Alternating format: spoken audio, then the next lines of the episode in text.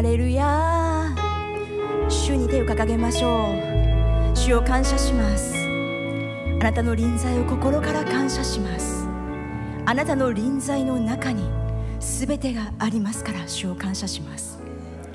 今日も主よあなたがこの場所に来てくださりそして癒しが必要な方に癒しをそして打ち破りが必要な方に打ち破りを知恵が必要な方に知恵を励ましが必要な方に励ましをあなたがこの臨在の中に表してくださったことを心から感謝します。主よ本当にあなたの十字架それは主よあなたの愛愛から流れるものです。主よ私たちはその愛の中にとどまることができるから感謝します。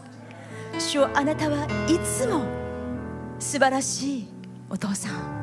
素晴らしい主です。臨在の中にあふれるあなたの愛があり私たちはそこにとどまることができるから感謝します。主よ今日もあなたが必要なことを必要な人にそれぞれ必要なことを一人ずつに個人的に語ってくださることを期待します。主よこの臨在あふれるこの時間を心から感謝します。神の宮が共に集まりそして主を賛美することができることは本当に主を祝福です。主をあなたを褒めたたえます。イエス様あなたの愛ゆえに私たちは大胆に父なる神の御座に入っていくことができるからありがとうございます。主を私たちは本当にどう語っていいのかどう主に伝えていいのかわからない。本当にそれほどの祝福に感謝。主をハレルヤとしか言えません。主ありがとうございます。あなたを褒めたたえます。主を今日も今日もあなたに期待します。主を感謝しますハレルヤ主に感謝しましょう。ハレルヤ主を感謝します。ハレルヤ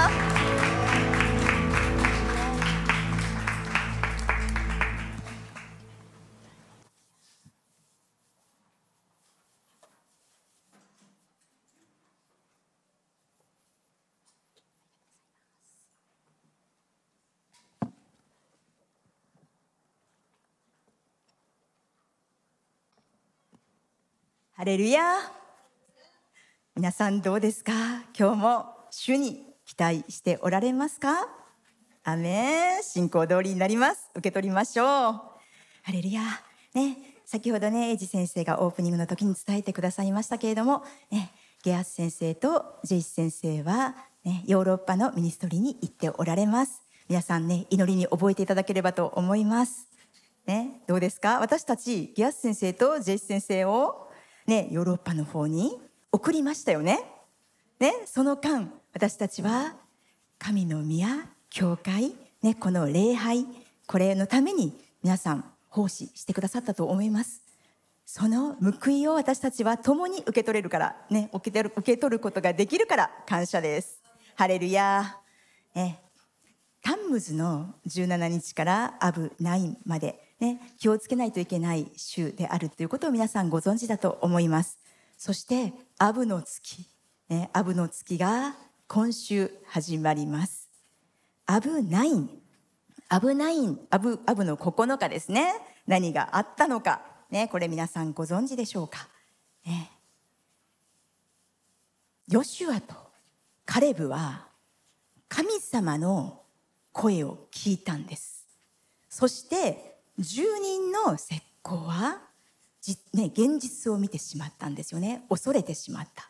そしてイスラエルの民はその住人の石膏の言葉を聞いてしまって約束の地に入らない、ね、それを決めてしまったんですよね。ねそしてその約束の地を呪ってしまった。これが民数記のね14章にも書かれています。アブナイン、そして神殿2つ、ね、2つが壊されました。だから私たちは今、ね、神の宮である自分自身を吟味していく時気をつける時なんです。アメン。でもだからといってね何か悪いことが起こるんじゃないかなとかねそういう間違った信仰は持たないでください。私たちはいつも主の約束を握ってヨシュアとカレブのように勝利していくことができるんです。アメン。アメン。ね、私たち神の宮であることをねギア先生はずっと教えてくださっています、ね、先週も読みましたけれどもね、えっと、第一コリントの3章一回、ね、一度皆さんでちょっと読んでいきましょう。第一コリントの3の17です。ハレルヤ感謝します、ね、第一コリントの3の17をみんなで読んでいきますねね、本当にヘブルの、ね、カレンダーってすごく助かりますよね。ね、その時々に私たちが何を、ね、集中して考えるのかっていうことを神様は私たちに教えてくださっています。ね、で今神の宮である自分自身また神の宮である隣人ですよね周りにいるクリスチャンそのために祝福を祈っていく時です。アメン。じゃあ3の17をみんなで読んでいきましょう。いいですか？はい。もし誰かが神の宮を壊すなら神がその人を滅ぼされます。神の宮は聖なるものだからです。あなた方はその宮です。アメン。アメン。ね。もし誰かが神の宮を壊す、ね、汚すと書かれている聖書もあると思います。壊すならね。これ神の宮を枯らさないように腐らせないように台無しにしないようにね自分自身を吟味していきましょう。アメン。ね、このシーズン、私たちは自分自身に問うべきなんですよね。ね、私たちは神の宮として主の目にどうなんだろう、ね、見つめ直していくそのような時を主がねそのような機会を与えておられます。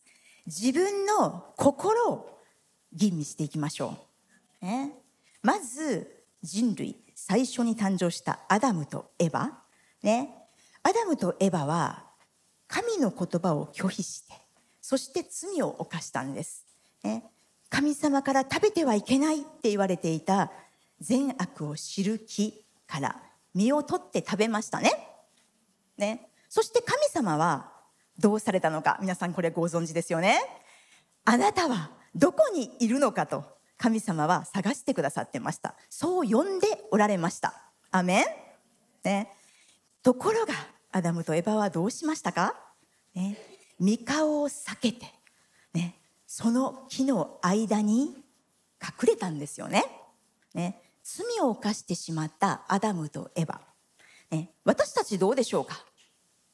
罪犯しませんか？失敗しませんか？失敗しますよね。失敗してしまうものですただその失敗した後どうするのかというのが大切です。アメン。ね、先週、ね、ギア先生読んで、あの、教えてくださいました。黙示録の3の20。ね、見よ、私は戸の外に立って叩いてるんですよね。ね。神様は、イエス様は私たちに、ね、どこにいるのか。ね、私のもとに来なさい。ね、そのように、いつも、いつも、呼んでくださっているんです。アメン。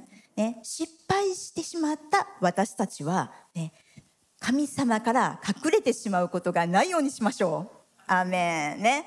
罪を犯してしまった自分を覆い隠してしまうようなことね、ないようにしましょう。逃げないでね。ね。逃げないで。だって、ね、自分の罪って自分でね、許しを受けることってできないですからね。ね、私たちイエス様によってしかね、罪許してもらうことできないんですよね。イエス様の知識によってしか、ね、許していただくことできない。だったらもうね隠れてる必要なんてないです。主はすべてのすべてをご存知です。アメン。ね私たち毎日、ね、皆さん主と時間を過ごしてると思います。ねアメン。朝過ごしてるのか夜過ごしてるのか、ね、それは人それぞれ違うと思います。でそんな時私たちは首都の交わりの時間も持ちながらまた日常生活も当然送りますよね。その中で失敗します。そして主のもとに行って交わりの時に罪あったままじゃいけないですよね。だからそこで悔い改めます。そして主から許しを受け取ります、ね、そしてイエス様の知識によって清められます。アメン。そして主の御座に入っていきますよね。アメン。これ私たち残念ながら人間って失敗すること何回もありますよね。失敗してまた次の日も、はあ、主のもとに行く時にまた悔い改めてまた許しを受け取ってイエス様の知識によって清められて感謝ハレルヤ!でもまた失敗してまた同じことをこう繰り返していくうちにどうでしょうか？こんなふうに考えてしまったことないかなって思うんですけど、ね、助けが必要、ね、主の声が今必要。必要なのに必要なのになんか私毎日悔い改めてるよな毎日主の前で失敗してるよな失敗悔い改めてるよななんか自分自分勝手じゃないかなとかそんな風にちょっと自分を責めてしまったことってないでしょうか？ね。実は私もあるんです。ねもうね本当に罪をね告白して悔い改めて許しを受けてイエス様の血潮で清められた。ハレルヤ、はあ、また失敗した。そんな時に、ね、主の啓示がものすごく必要な時なのに、ね、主のもとに行きたいのに、はあ、なんか私何やってんだろうって。神様どんな風に思ってるんだろう、ね、本当にこう苦しい時の神頼みになってないのかな。そんな時に思いに来たのがマタイ18章です。皆さんでちょっと読んでいきましょう、ね、マタイ18、ね、21、ね、一回悔い改めて、ね、私たち失敗することなく成功していけば本当に感謝なんですけど、ね、本当に弱い私たちはね、失敗してしまうこともあるんです。そんな時に、ね、主はどう私たちを見ておられるのか。18章の21と22をみんなで読んでいきましょう。いいですか？21と22です。はい。その時ペテロが身元に来て言った。主よ兄弟が私に対して罪を犯した場合何回許すべきでしょうか？7回まででしょうか？イエスは言われた。私は7回までとは言いません。7回を70倍にするまでです。アメン。ね。7回を70倍にするまでと言われました。ね。これ、490回許しなさいっていう意味じゃないですよね。ね。これはもう無限大に許せっていう意味です。アメン。そう言われたイエス様が、まさか私たちが10回失敗しただけで、ほらもうあなた10回失敗してるじゃんって言うでしょうかそんなことは絶対ないんです。だから私たちは本当に安心してリラックスして主のもとに行くことができるんです。アーメン。ね、ローマ8の1と2をみんなで読んでいきましょう。ローマです。皆さんローマ開けてください。ハレルヤ。ね、これ頭ではね分かってるんですよ私ももう十分頭では分かってたんですところが実際自分ってなるとなんだか敵にやられる時があるんですよね8の1と2をみんなで読んでいきます。いいですか？はい。こういうわけで、今やキリストイエスにあるものが罪に定められることは決してありません。なぜなら、キリストイエスにある命の御霊の立法が罪と死の立法からあなたを解放したからです。アメンね。こんな神様です。こんな神様をね、前にして、私たちは隠すことも隠れることもないんです。アメン、アメン。ね、私たちが失敗して悔い改めるならいつも主は許してくださるんです。ね、じゃあ、ね、必ず受け取っておかないといけない第一ヨハネ開いてみてください。第一ヨハネです。ハレルヤ。第一ヨハネの一章開いてみましょう。いいですか？第一ヨハネ1の9をみんなで読んでいきたいと思います。はい。もし私たちが自分の罪を告白するなら、神は真実で正しい方ですから、その罪を許し、私たちのすべての不義から清めてくださいます。アーメン。これが約束です。ね。神様の憐れみと恵みはつきません。アメン、ハレルヤ。ね。ただですね、ただねだからといって同じ罪を習慣的にねそして継続的に犯し続けるということは聖書的ではないですよね。ねそれを神様は喜ばれません。ね、今のあなたをそのまんま丸ごと今のまま神様は愛しているんだよっていう言葉ってよく皆さん聞きますよね。ね、アーメン。ね、これ間違いなくアーメンです。アーメン。絶対これは本当なんです。ね、どんな自分でもそのままを主は愛しておられるんです。ね、だから大胆に主のもとに行くことができる近づくことができます、ね、そのままの自分で近づけばいいんです、ね、今のまま今のままありのままそのままの自分で私のもとに来なさい、ね、そう言っておられる。でも主はずっとこのままでいいよとは言っていないんです、ね、これ間違ってしまうと、ね、失敗に罪を重ねて罪を重ねて抜け出せ抜け出すことができなくなってしまいます。ね、誰でも他の人に触れられたくない。また、ね、隠したいそのような経験過去の経験ってあるじゃないでしょうか、ね、あるんではないかと思います。でも、ね、罪の弱さね、これ人間が隠してしまうそして神様から隠れてしまうそうしてしまうとそれはだんだん姿を変えていってしまうんです。ね、仕方ないんだよって言い訳してみたり、ね、または自己嫌悪。私ってなんて良くないんだ。弱いんだ。自己嫌悪に陥ってしまう。そのようなことがあるかもしれない。それを放っておくと最終的には自分の罪すら気づかなくなる。見えなくなってしまうっていうことがあるんです。でも私たち罪が自分の罪が見えなくなったとしても罪の影響っていうのは残るんです。ね。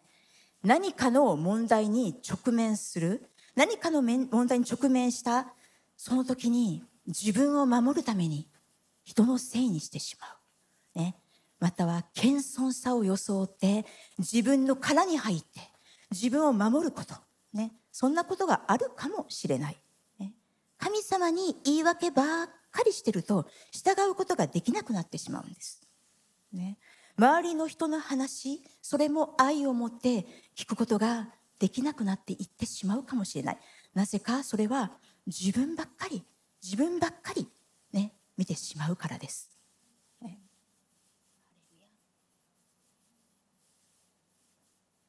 神様。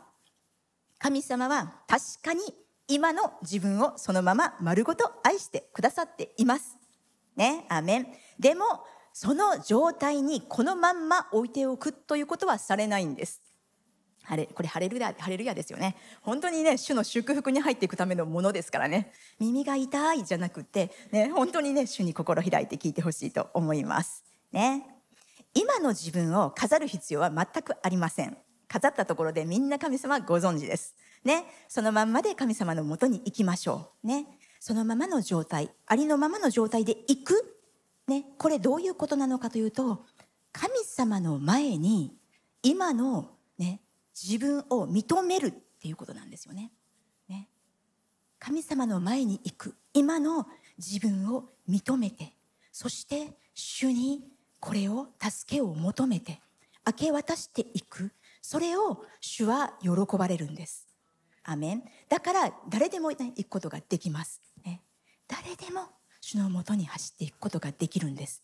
ね、私たちこのまんまの神様、ね、神様が私を今のままで愛してるんだからだからこのままでいいやって思うと当然本来主が私たち一人一人に与えてくださったアイデンティティに立つことはできません。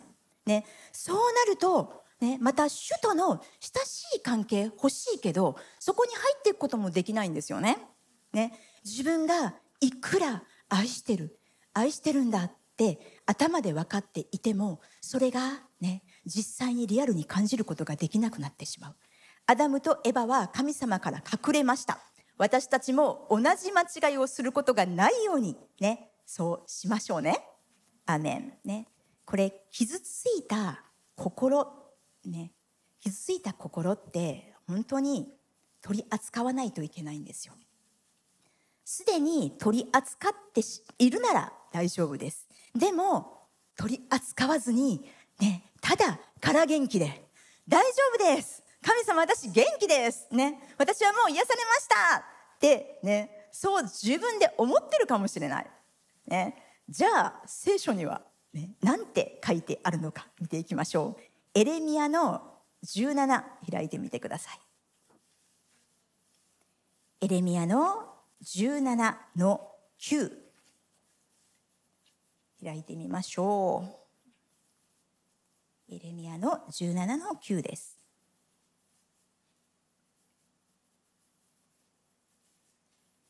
えー、そうですね。これねいろんなバージョンがありますよね。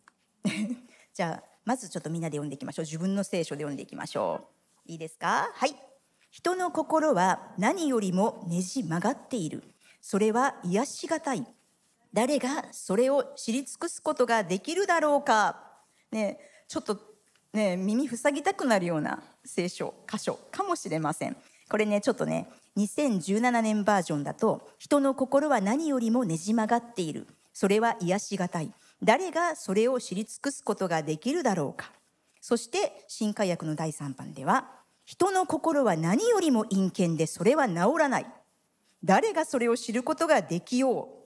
口語訳では心はよろずのものよりも偽るもので甚だしく悪に染ま染まっている。誰がこれをよく知ることができようか？ね、新共同訳では人の心は何にも増して捉えがたく病んでいる。誰がそれを知り得ようか？リビングバイブルでは人の心は何者よりも欺きやすく芯まで腐っている。それがどんなに悪質なものであるかは誰にもわからないって書かれてるんですよ。びっくりしませんか？私これもあのかなり前に初めて聞いた時にもううわってもうちょっと辛いぐらいなんかねうわって思いました。でも当然これは神様はちゃんと祝福するために教えとして私たちに語ってくださっているんですよね。私たちの心は欺くもので騙すものなんです。これね欺くもの騙すものね。最近私ちょっとこれを考えてたんですよ。人の魂は自分を騙すものなんだなって。ね。そしてまたもう一つ思ったのが聖書的な考えじゃない自分が勝手に得たこうなんかなんだろうイメージとか思いとかそれにね。私たち思いを馳すことの馳せていくことの危なさそれをちょっと考えていました、ね、人の心は騙すものなんだから、ね、そこに、ね、私たちはこう間違ったものを掴んでしまうと大変なことになりますよね。ね自分の魂って問題抱えてるんですよ。だってね完全な、ね、状況の中で完全な親のもとで、ね、そして本当にもういくらこれクリスチャンの両親に育てられたって完全な教育を受けてっていう生き方ってしてないじゃないですかみんなそうだと思うんですね。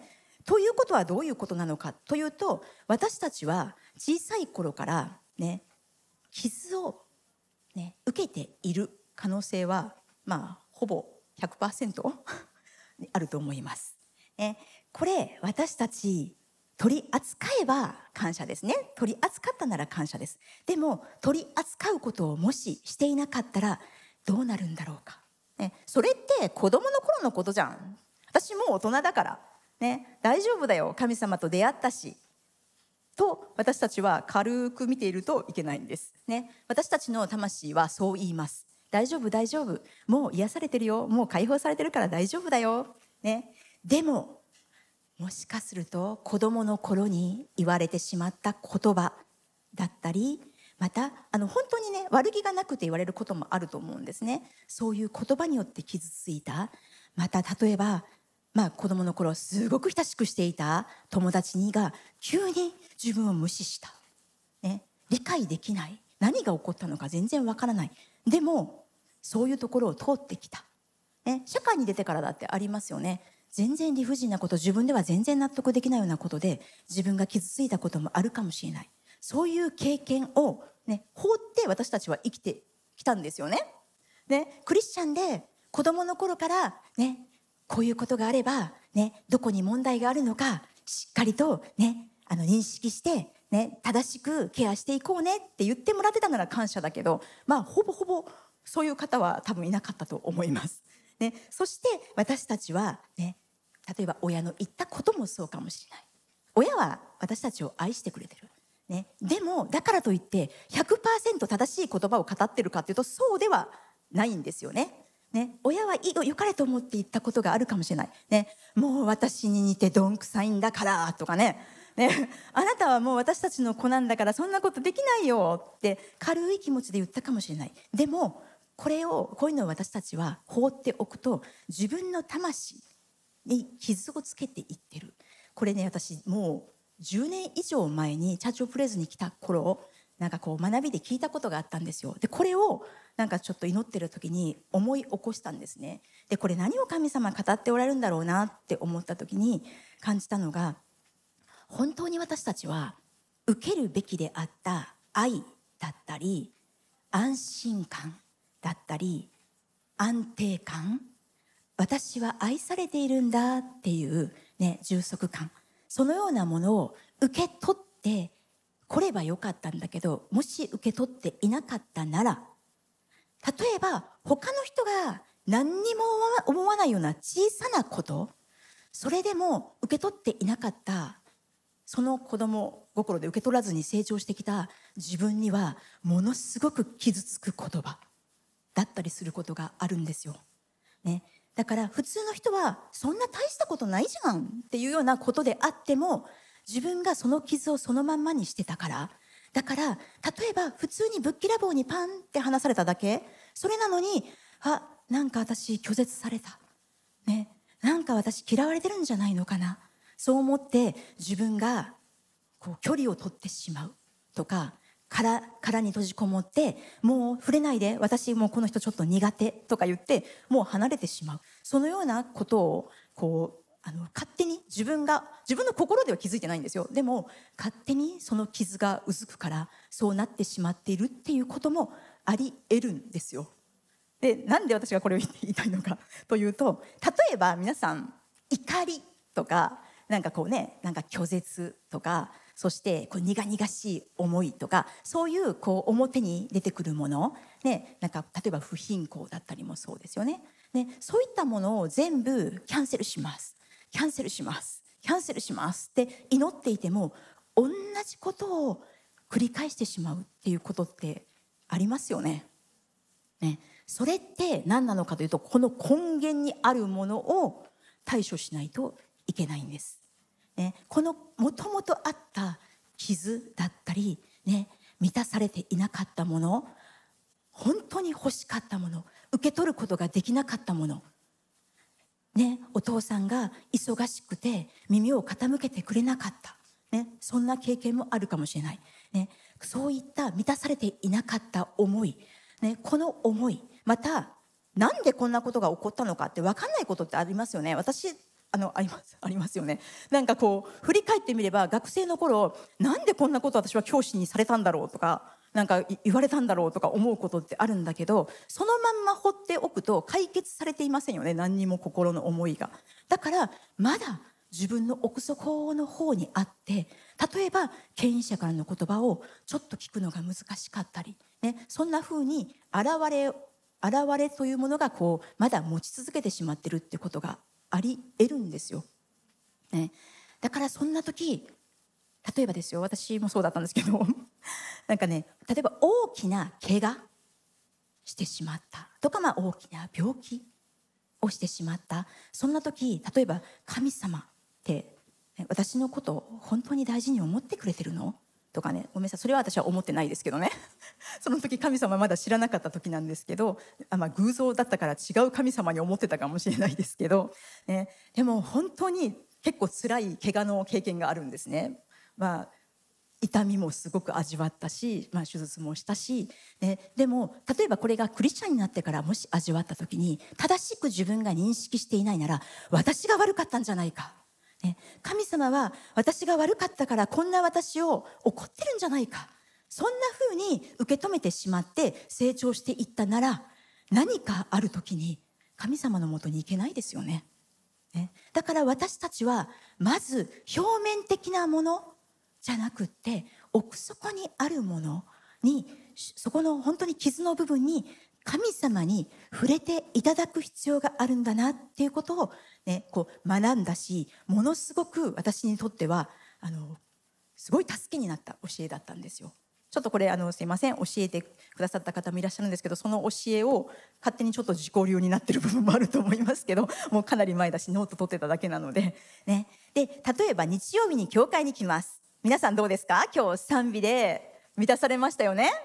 ア賛美で本当に私たち霊がね本当に立ち上がりました。そしてメッセージでも満たされる、ね、励まされて満たされて霊が立ち上がって魂も元気になってそれがこの日曜日が過ぎて牧原先生いつも言いますよね。外にね。ねなんかねシャトルバス見てっていうのはあれですけど、ね、本当にこう外に出ていって1日が経ち3日が経ち1週間が経った時私たちの魂に、ね、これ穴が開いてるってその時教わったと思うんですけどそこからこの恵みが漏れていくんです。魂に傷があればね。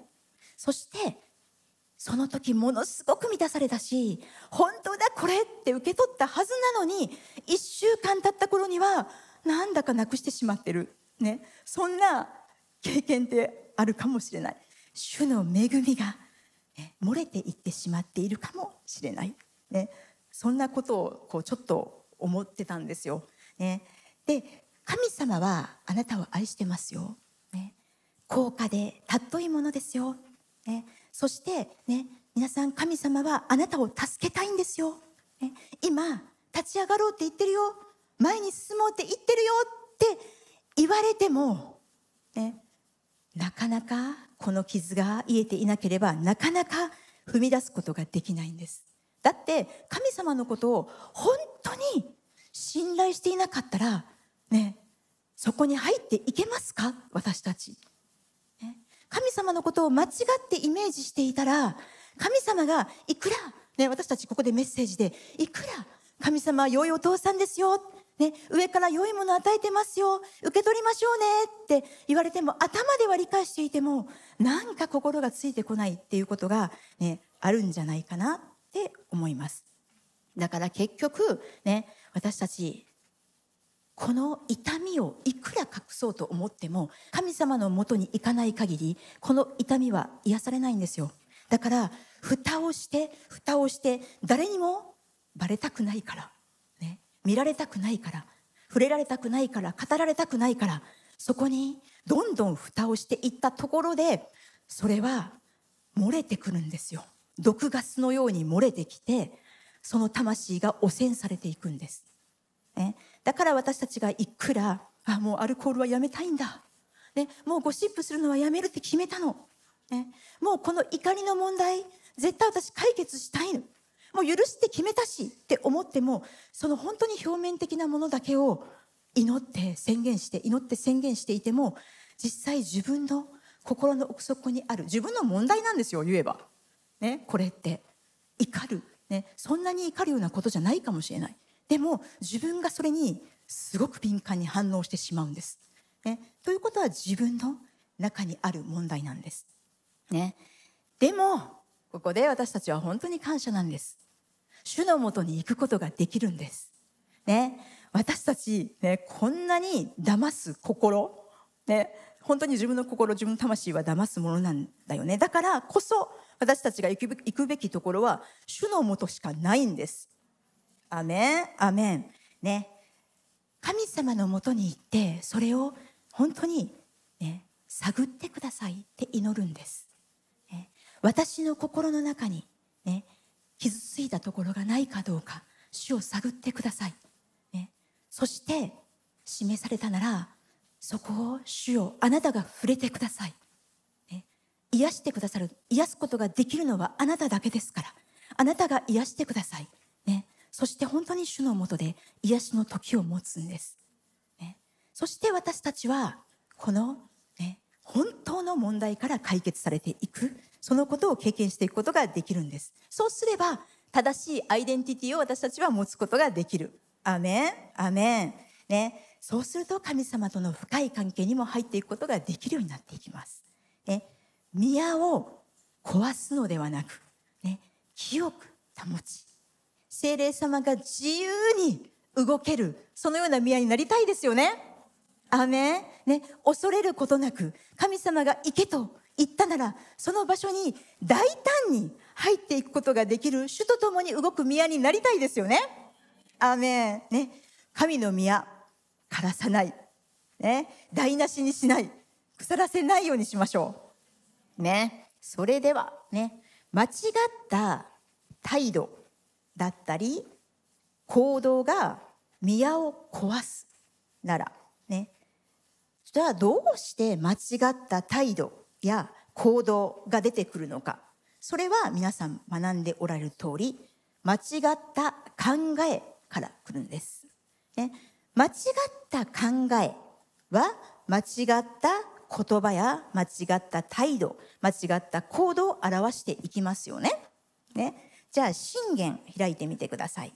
信玄の4です。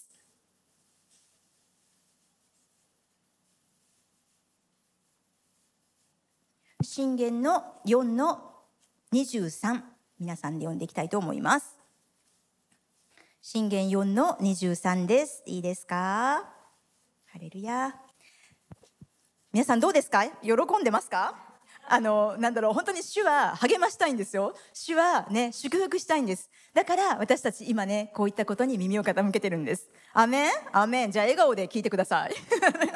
ね？はい。じゃあ信玄の4の23をみんなで読んでいきましょう。はい。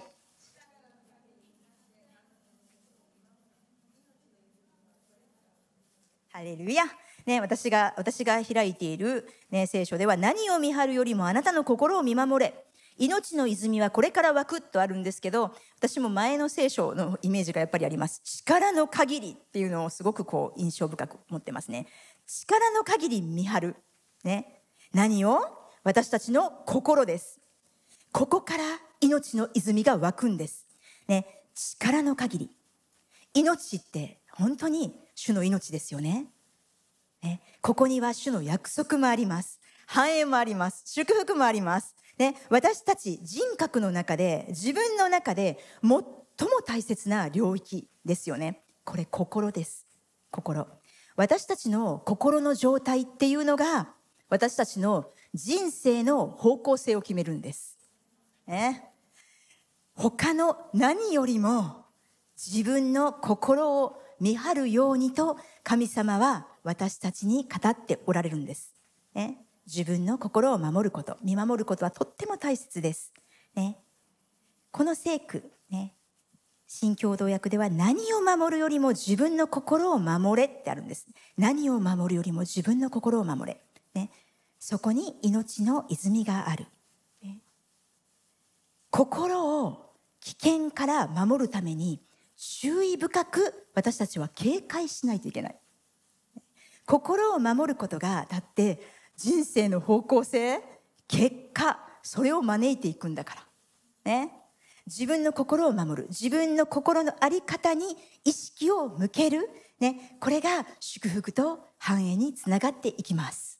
アメン、ね、だから今このような季節に、ね、神様は自分神様の宮である自分の心を、ね、見なさいっておっしゃってるんですね。ね。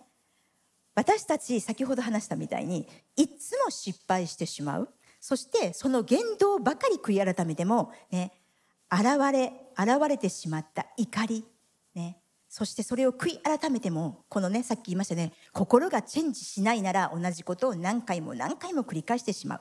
怒りの問題もそうです。そして不貧困の問題もそうです、ね、痛みから逃れたいから違うものを頼ってしまうんですよね。拒絶の問題自己憐憫もそうですよね。自己憐憫って結構大変ですよね。ねだって自分かわいそう、ね、私かわいそうってことは前に進めないんですよ、ね、それって信仰のある生き方でしょうか。そうではないですよね。ね。そして恥の問題もそうです。ね、全ての問題には原因があるんです、ね、人生における全てのことは結局のところどこから生じるのか。ね。皆さんはい。何ですか？どこからですか？心から生じます。ね自分の心の状態が自分の人生ねその状態を決定づけるんです。ね心の在り方。だって自分の心の在り方でね自分の論理主張って決まってくるんですよ。ね、そしてその自分の主張だったり論理がそれが当たり前だけど言動に現れていくんですよ。ね、そしてそれが態度や行動に現れていくんですよ。ということは、ね、自分の人生何からできているのか心なんですよね。ね、アメン。だからさっき読んだエレミアの17の9ですよね。人の心は何よりもねじ曲がっている。何よりも陰険。それは癒しがたい。それは治らない。自分ではどうしようもない。もうお手上げ、ね、だって何よりもねじ曲がってるんだもん、ね、何よりも陰険なんだもん。そして欺くものを自分がどうしろと言うんだ。だから私たちは神様のもとに行くんですよ、ね、主により頼むんです。ね、自分の心が自分自身を欺くなら私たちは主に祈って神様から聞くしかないんです。じゃあ詩編139開いてみてください。詩編139です。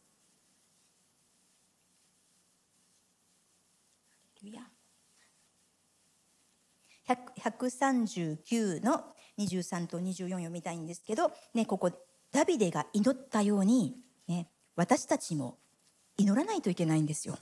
ね、じゃあこの祈りねみんなで読んでいきましょう。いいですか？23と24です。はい。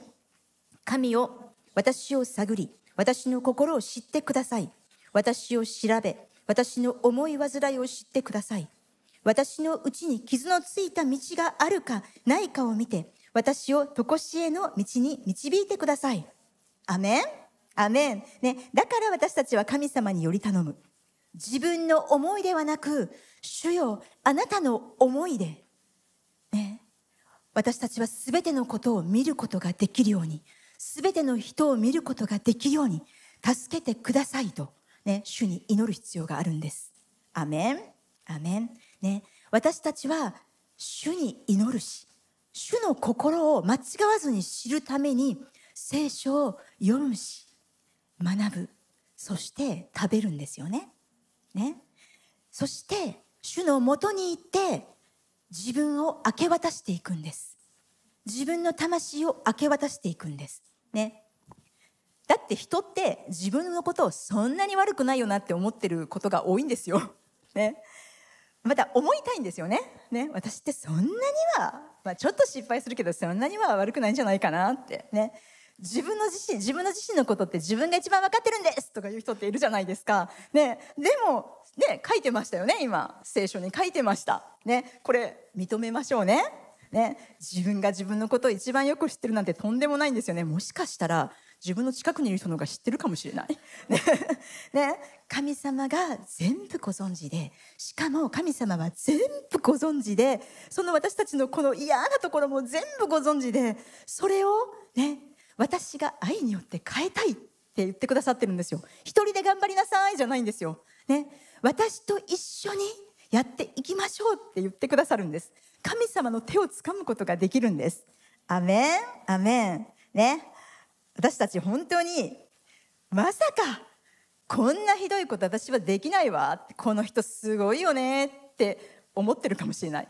この人本当とんでもないことしてるよねって言いながら自分が同じことしてるかもしれないんです。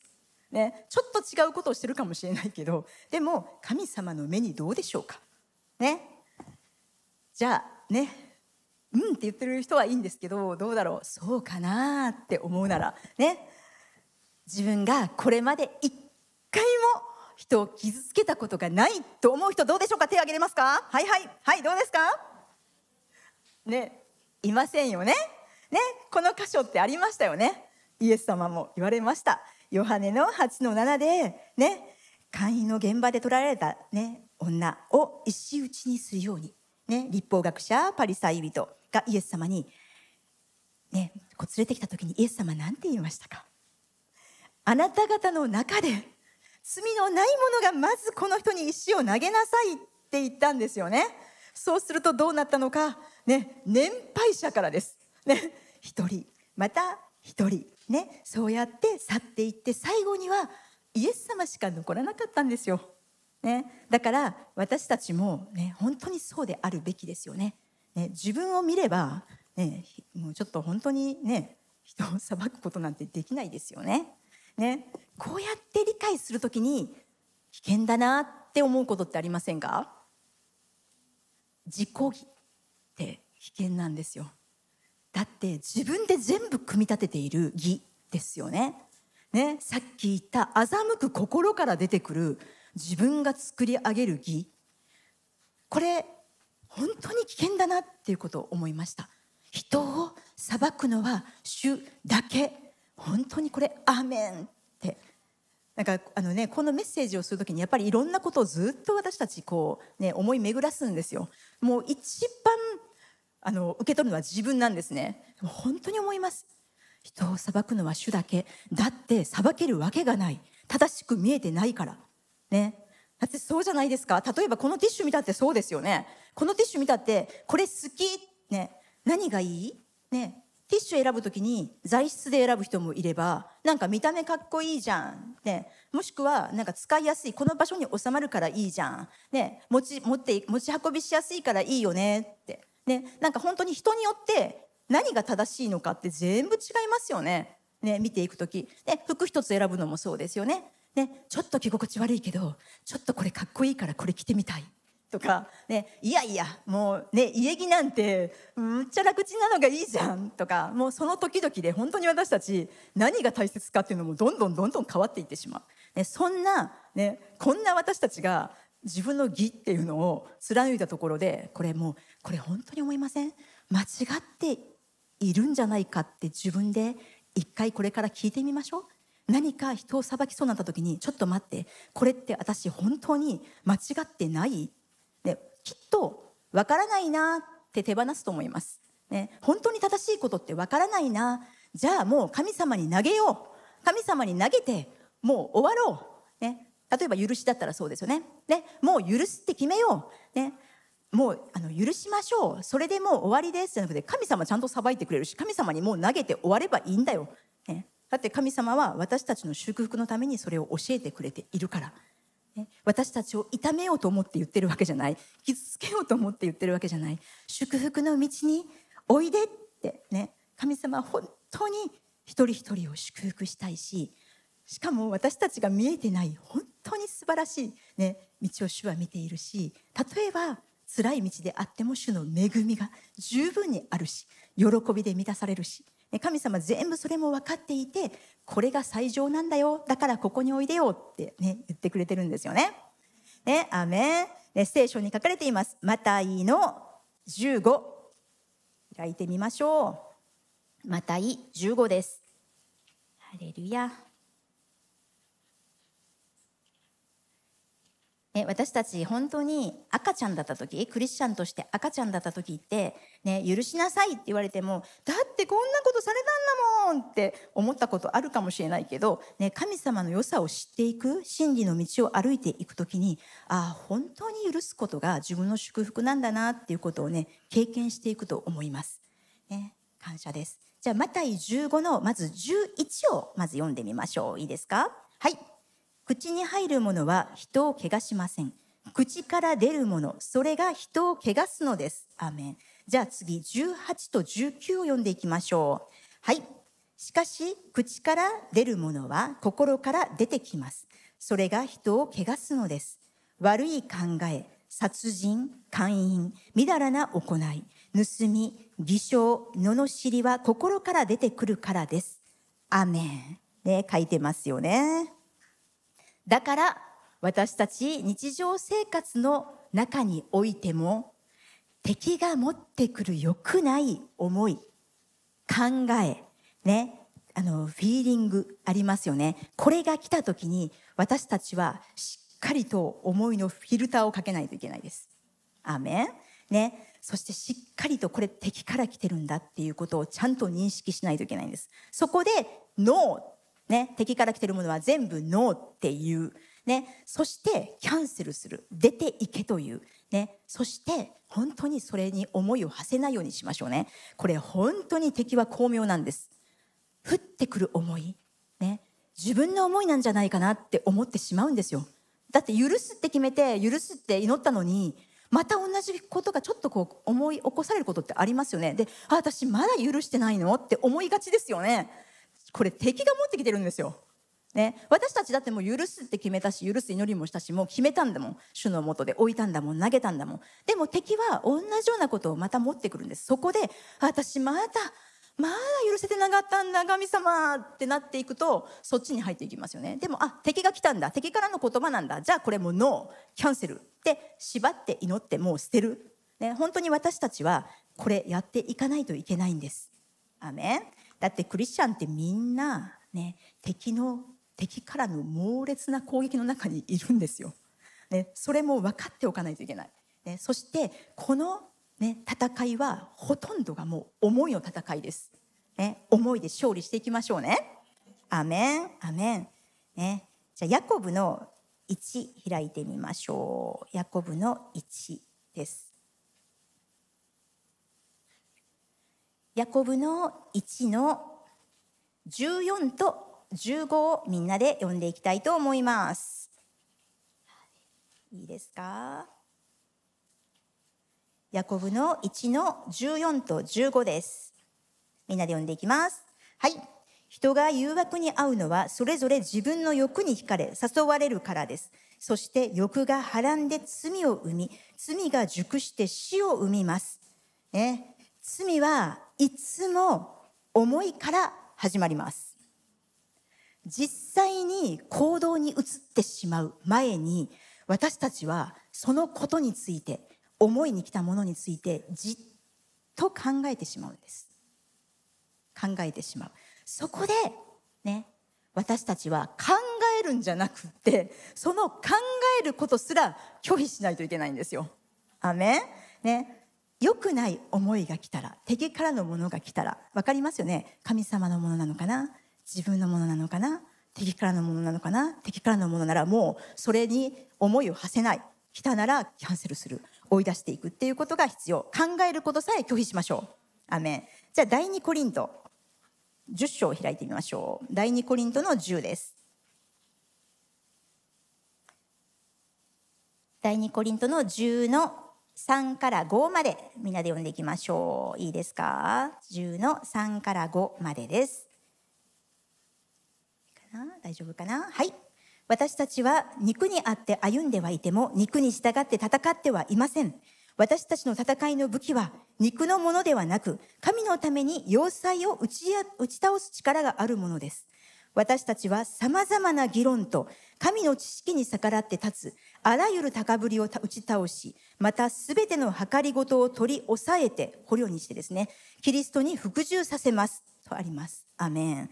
ね、第2コリントの10のねこの 5, 5章5節なんですけどこれ新化訳の3版では私たちはさまざまな試練と神の知識に逆らって立つあらゆる高ぶりを打ち砕きすべての計りごとを虜にしてキリストに服従させとあるんです。ね、私たちこの世にいますけれどもこの世のものではありません。アメン。ね。私たちは天の視点、ね、神様の視点で物事を捉えて見て捉えていくんです。そして行動するものです。だから心の目でしっかりと見ていきましょう、ね、心の目を開いていきましょう虚しい、ね、敵が持ってくるその偽りの考え偽りの思考それや例えばね本当に虚しい全然役に立たない憶測とか想像これを虜にしましょう。ね、私たちきっとこうなんじゃないかなとかいうなんか本当に想像の世界に入ってしまうことってあるんですよ。ね、これ聖書以外のさっき言いましたね聖書以外のことを黙想することの怖さっていうのをちょっと思われ思わされてます。それと一緒なんですよね。本当に私たち聖書的じゃないもので勝手に、ね、人が言った言葉を掴んでうわこの人これ言ったのってこう思ってたから言ったんじゃないのかなとか、ね、さっき言いましたねぶっきらぼうに言われたから、ね、勝手に傷ついちゃって自分の本当の傷が原因なのに反応しちゃっただけなのにこれを言われたじゃあこの人私のこと絶対好きじゃないんだ。だからもう殻殻に閉じこもって話さないとかもうどんどんどんどんこれちょっと東北でそこだけちょっと話したと思うんですけどどんどんどんどん高い壁を築いていってしまう。そしてもう最後にはむしろもうコミュニケーション取ることもできない状態になってでもこれって本当に無駄なことなんですよ。勝手な自分の想像だから。これを私たちは虜にしてねキリストに服従させていかないといけないんですよ。アメン、ね、私たち自分が何を考えるのか何を思うのか何に思いを馳せるのかっていうのをすごく大切にしていかないといけない、ね、それが心に入っていくから、ね、私たちは本当に心を、ね、見張らないといけないんです。アメン。じゃあ、ね、最後の聖書箇所、ね、私たちが思い馳せるべきこと、ね、ピリピの4章を開いてみてください。ピリピの4です。ね、私たちは敵から来るものだったり自分の空想に思いを馳せるべきじゃないんです。イエス様だけを見て、ね、そして御言葉を本当に入れていくことが必要です。そして私たちが思うべきこと、ピリピの4の8をみんなで読んでいきたいと思います。いいですか？はい。最後に兄弟たち、すべて真実なこと、すべて尊ぶべきこと、すべて正しいこと、すべて清いこと、すべて愛すべきこと、すべて評判の良いことに、また何か得とされることや、賞賛に値することがあれば、そのようなことに心を止めなさい。アメン。聖書に書かれてますよね。このようなことに思い巡らす。このようなことを思い巡らすなら、私たちは自分の心を守ることができるんです。アメン？アメン。ですから私たちね本当に勝利していきましょうね。ね。過去の痛みや傷ね。それによってまた今でも敵が語ってるそのような言葉によって私たちの道を台無しにすることがないようにしていきましょうね。アメン？アメン。ハレルヤ主をありがとうございます。あなたを褒めたたえます。あなたが今私たちに語りたいこと一人一人にそれぞれ本当に違う部分が心に刺さると思います。主を心を開いて聞くときにあなたが触れてくださることを感謝します。主をあなたは良いお父さんです。あなたは私たちを本当に祝福したい。繁栄させたいと思って増加させたいと思ってくださっているから私たちにいつも毎週のマナを与えてくださることを心から感謝します。主をそして私たちが勝利していくためにこれを失敗することなく成功していくために、あなたはいつも私たちから離れず、助けてくださる主ですからありがとうございます。いつも共にいてくださる聖霊様、あなたに心から感謝します。私たちは本当に自分の思いではなく、主をあなたの思いに耳を傾けます。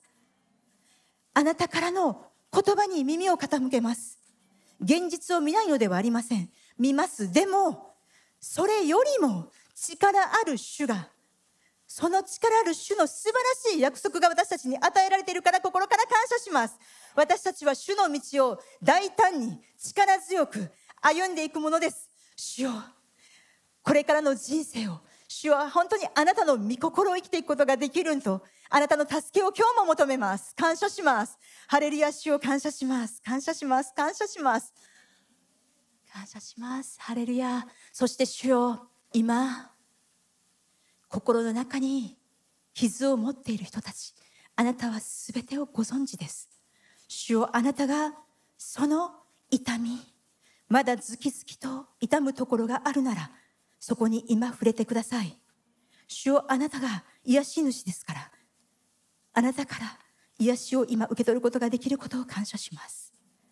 そして一人一人が主をあなたと一対一で二人きりで祈るその時間においても主よあなたが癒し癒しの油を送ってくださることを期待します。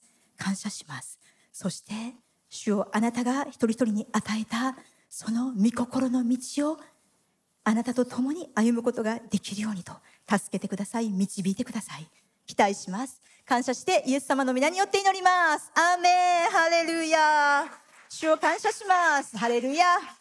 それでは献金の時を持ちたいと思います。皆さん用意してください。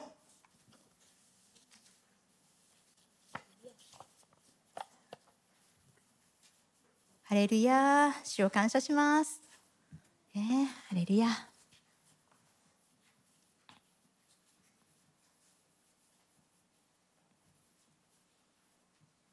ね、献金用意できた方は立ち上がってください。えー、11献金、ね、種まき献金、その他の献金捧げる時ですけど、11献金に関しては、ご自分のね、所属しておられる教会があれば、そちらに捧げてください。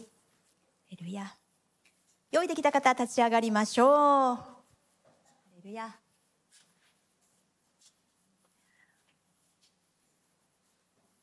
レルヤ。